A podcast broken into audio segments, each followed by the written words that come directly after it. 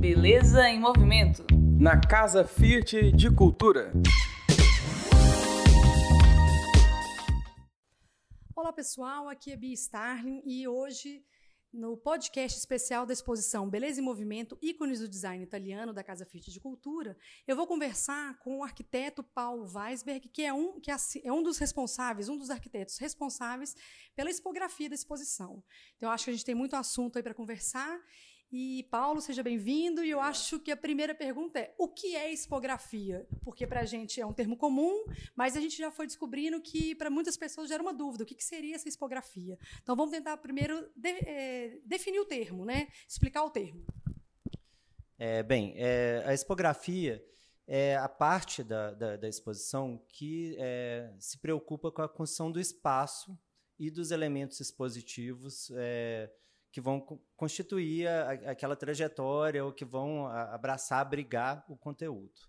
É, então, é, isso diz muito respeito de onde a gente vem. É, é o meu escritório, eu e Clarissa, é, a gente é um escritório de arquitetura. E que foi gradativamente, por conta de uma experiência com arquitetura efêmera, ou seja, construções leves, rápidas, aproximando das exposições. Então, em síntese, a, a expografia é a construção do espaço onde é, esse conteúdo da exposição vai se manifestar, vai se apresentar. Como que funciona essa rotina? Né? Normalmente vem um curador, a pessoa que, é, que fez essa seleção, que projetou, que pensou a exposição, e aí eles entregam um pacotão de conteúdo, é um conteúdo amplo, hoje é uma coisa direcionada. Como que é esse processo para vocês, que são responsáveis pela expografia, de tentar traduzir em espaço, em volume, paredes e afins, é, esse conceito pensado pelo curador, pelo responsável pela exposição, como que chega, que tipo de informação chega até vocês? É, isso é muito variável. É, em alguns casos, a gente recebe uma, é, um projeto é, de, de, exposição é, todo resolvidinho, com os núcleos temáticos, é, as obras que vão ser expostas. em outros casos, a gente não recebe nada, é, e tem que inventar é, é de, de, maneira é, construir essa narrativa na própria construção do espaço. E em muitos casos isso talvez o mais frequente a gente é, começa junto com, com a concepção é, e é, mesmo porque é, cada espaço abriga uma certa história. Então, é, a, a, própria escolha dos objetos e da estratégia narrativa, é, ela é determinada pelo espaço, pelo que, que o, o, espaço pode abrigar ou por uma certa é, peculiaridade ou especificidade do, da, da, da galeria ou do espaço. Pensando nesse profissional que trabalha com expografia, que tipo de habilidades que ele precisa ter? Existe uma formação? Vem um pouco da sua história, mas o que, que você pode perceber que hoje, porque a cada dia a gente percebe profissionais mais múltiplos, que precisam de ter visões diferentes de mundo. Quais são essas habilidades que são necessárias ou que elas podem ser aproveitadas para um projeto expográfico? Não, é, Difícil, é difícil determinar. Eu acho que a primeira característica, o atributo, é uma curiosidade, vontade de aprender. É, porque a, a, arquitetura efêmera, em, em, específico, a arquitetura efêmera de exposição, é, ela significa que cada vez você tem que é, entrar num universo, é, é um universo diferente. É, não vou dizer virar um especialista, mas entender a, a, lógica daquele, daquele assunto para que você consiga espacializar ou é, tomar decisões é, é, de, de, conduzir essa narrativa. Então, eu diria que a primeira característica é essa curiosidade, essa vontade de aprender, porque você vai precisar aprender o tempo todo, faz parte do trabalho. No nosso caso, é um certo conhecimento dos materiais e um certo treinamento projetual. E aí que a arquitetura ou no, a, a, nossa história como arquitetos é, nos dá alguns superpoderes, é, porque a gente é, enxerga as etapas, é, as quantidades e, e a, a, escala, né, que é, é uma escala de arquitetura, é, para conseguir constituir um espaço que, é comuni que comunica, que é comunicante, ou pelo menos estrutura uma certa comunicação, mas que é viável, é possível de ser construído é, principalmente é, ser construído num tempo é, rápido. As, as montagens são, é, pela sua natureza, rápidas é, e, e, com uma execução que é, é, razoável para o assunto que, que vai ser exposto.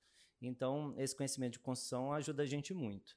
Mas eu acho que existem especificidades, tem coisas que são diferentes da expografia da arquitetura efêmera em comparação com a arquitetura tradicional. É, no caso da expografia, é, ela, ela às vezes compartilha um pouco do que a cenografia, de forma geral, tem, que é, é ambientar ou criar algum tipo de atmosfera é, onde aquela comunicação ou aquele encontro do público com a obra vai acontecer. Você falou um pouco de materiais. É, acaba que eu acho que ao longo do tempo essa, houve uma evolução, não talvez do material em si, mas talvez do uso do material e das possibilidades. Como que, que é isso para essa, é, essa, arquitetura efêmera que ela, né, acho que explicando um pouquinho, ela não tem um pra, ela tem um prazo curto, ela é feita para aquele objeto, para é, aquela ação específica e no caso de uma exposição como é Beleza em Movimento, a gente tem até datado o tempo que é do início ao fim e é isso que a gente espera e sabendo do uso. Como é que é essa essa projeção de material, que tipo de teste que vocês conseguem fazer, o que está surgindo de novo, alguma coisa que você possa contar, porque eu acho que isso também influencia, às vezes, no projeto. Encontrar o material faz com que, às vezes, uma ideia seja repensada. É, bem, é, a gente usa é, tecnologia de forma oportunista. Isso é, diz respeito, talvez, a, a, uma, a uma decisões estéticas do nosso escritório então a gente usa tecnologia, mas a gente não faz apologia da tecnologia. Ela faz sentido quando ela está auxiliando, estruturando alguma experiência que tem a ver com, com a história. É, a gente teve um período de uso excessivo de, de ambientes imersivos, de coisas interativas, de displays. É, e isso, é, por um lado, é, tem a ver com uma, uma, certa época, um certo período da história onde a gente tem esses recursos. Por outro lado, de vez em quando, a gente tem é que seguir o caminho contrário. O museu também, é, é, ou, um centro cultural, ou uma galeria, também é o lugar da celebração do contato do público com o objeto em si. Ele, ele pode ver a imagem, ele pode interagir num aplicativo no celular, mas ali no museu a gente tem essa oportunidade única é, de ver um carro ou de ver uma obra que foi pintada há 500, 600 anos, na sua materialidade, no, no que é, tem de imperfeição, no que tem de técnica, no que tem de superfície, textura, envelhecimento.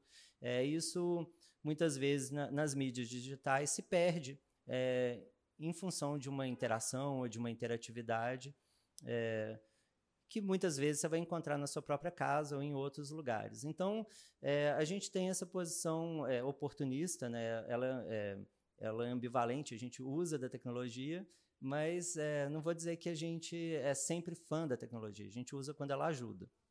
Bem, isso é, com respeito a, aos, aos, sistemas de informação digital, interatividade.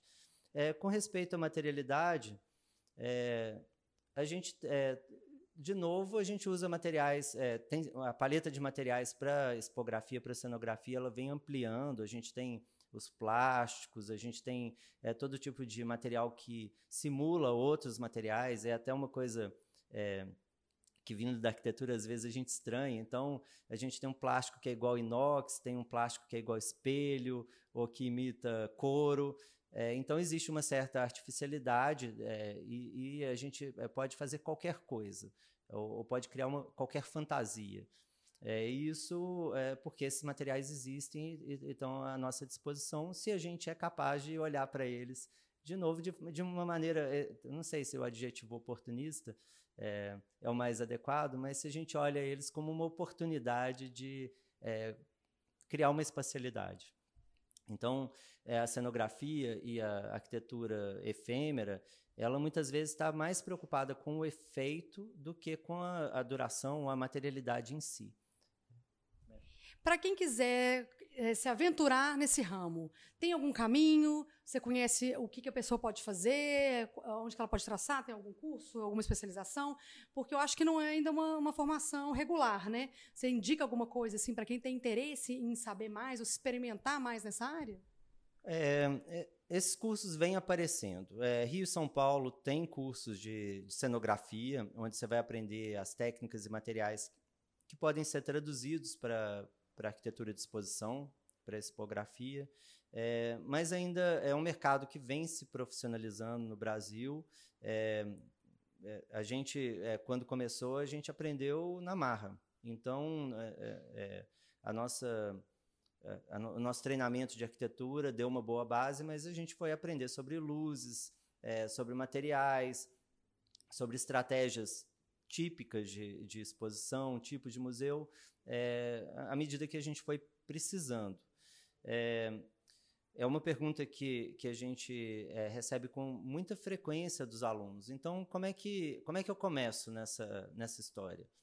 É, é uma resposta difícil, porque a gente pode dar um depoimento baseado na nossa história. Então, a, os eventos que foram acontecendo, que foram conduzindo a gente a, a se apaixonar por esse assunto e encontrar oportunidades.